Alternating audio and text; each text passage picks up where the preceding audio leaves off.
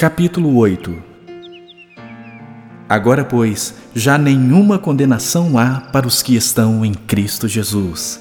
Porque a lei do Espírito da vida em Cristo Jesus te livrou da lei do pecado e da morte. Porquanto o que fora impossível à lei no que estava enferma pela carne, isso fez Deus enviando o seu próprio Filho em semelhança de carne pecaminosa e no tocante ao pecado. E com efeito condenou Deus na carne o pecado, a fim de que o preceito da lei se cumprisse em nós, que não andamos segundo a carne, mas segundo o Espírito. Porque os que se inclinam para a carne cogitam das coisas da carne, mas os que se inclinam para o Espírito, das coisas do Espírito. Porque o pendor da carne dá para a morte, mas o do Espírito para a vida e paz. Por isso, o pendor da carne é inimizade contra Deus, pois não está sujeito à lei de Deus, nem mesmo pode estar. Portanto, os que estão na carne não podem agradar a Deus. Vós, porém, não estáis na carne, mas no Espírito, se de fato o Espírito de Deus habita em vós.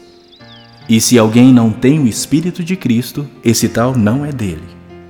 Se, porém, Cristo está em vós, o corpo, na verdade, está morto por causa do pecado, mas o Espírito é vida por causa da justiça.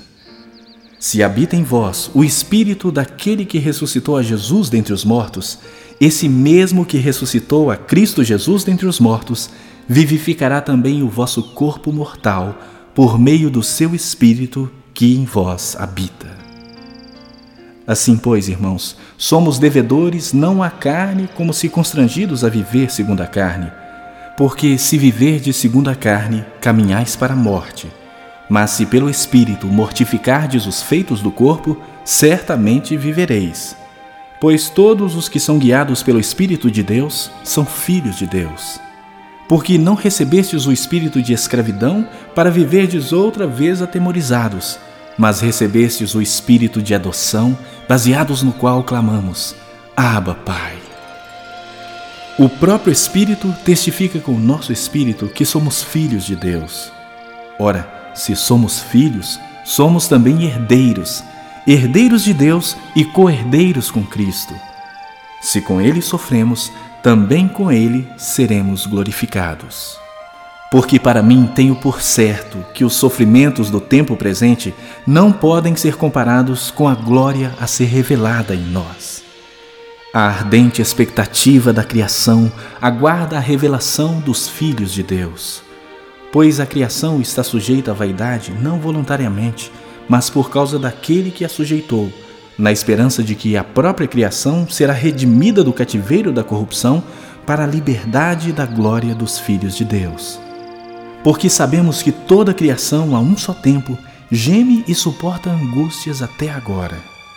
E não somente ela, mas também nós que temos as primícias do Espírito, igualmente gememos em nosso íntimo, aguardando a adoção de filhos, a redenção do nosso corpo. Porque na esperança fomos salvos. Ora, esperança que se vê não é esperança, pois o que alguém vê, como espera? Mas se esperamos o que não vemos, com paciência o aguardamos. Também o Espírito, semelhantemente, nos assiste em nossa fraqueza, porque não sabemos orar como convém, mas o mesmo Espírito intercede por nós sobremaneira com gemidos inexprimíveis. E aquele que sonda os corações sabe qual é a mente do Espírito, porque, segundo a vontade de Deus, é que ele intercede pelos santos. Sabemos que todas as coisas cooperam para o bem daqueles que amam a Deus, daqueles que são chamados segundo o seu propósito. Porquanto aos que de antemão conheceu, também os predestinou para serem conformes à imagem do seu Filho, a fim de que ele seja o primogênito entre muitos irmãos. E aos que predestinou, a esses também chamou. E aos que chamou, a esses também justificou. E aos que justificou, a esses também glorificou. Que diremos, pois, à vista destas coisas? Se Deus é por nós, quem será contra nós? Aquele que não poupou o seu próprio filho, antes por todos nós o entregou, porventura não nos dará graciosamente com ele todas as coisas? quem intentará acusação contra os eleitos de Deus? É Deus quem os justifica. Quem os condenará? É Cristo Jesus quem morreu, ou antes, quem ressuscitou, o qual está à direita de Deus e também intercede por nós. Quem nos separará do amor de Cristo? Será a tribulação, ou angústia, ou perseguição, ou fome, ou nudez, ou perigo, ou espada?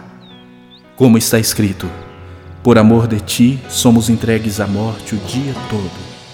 Fomos considerados como ovelhas para o matadouro.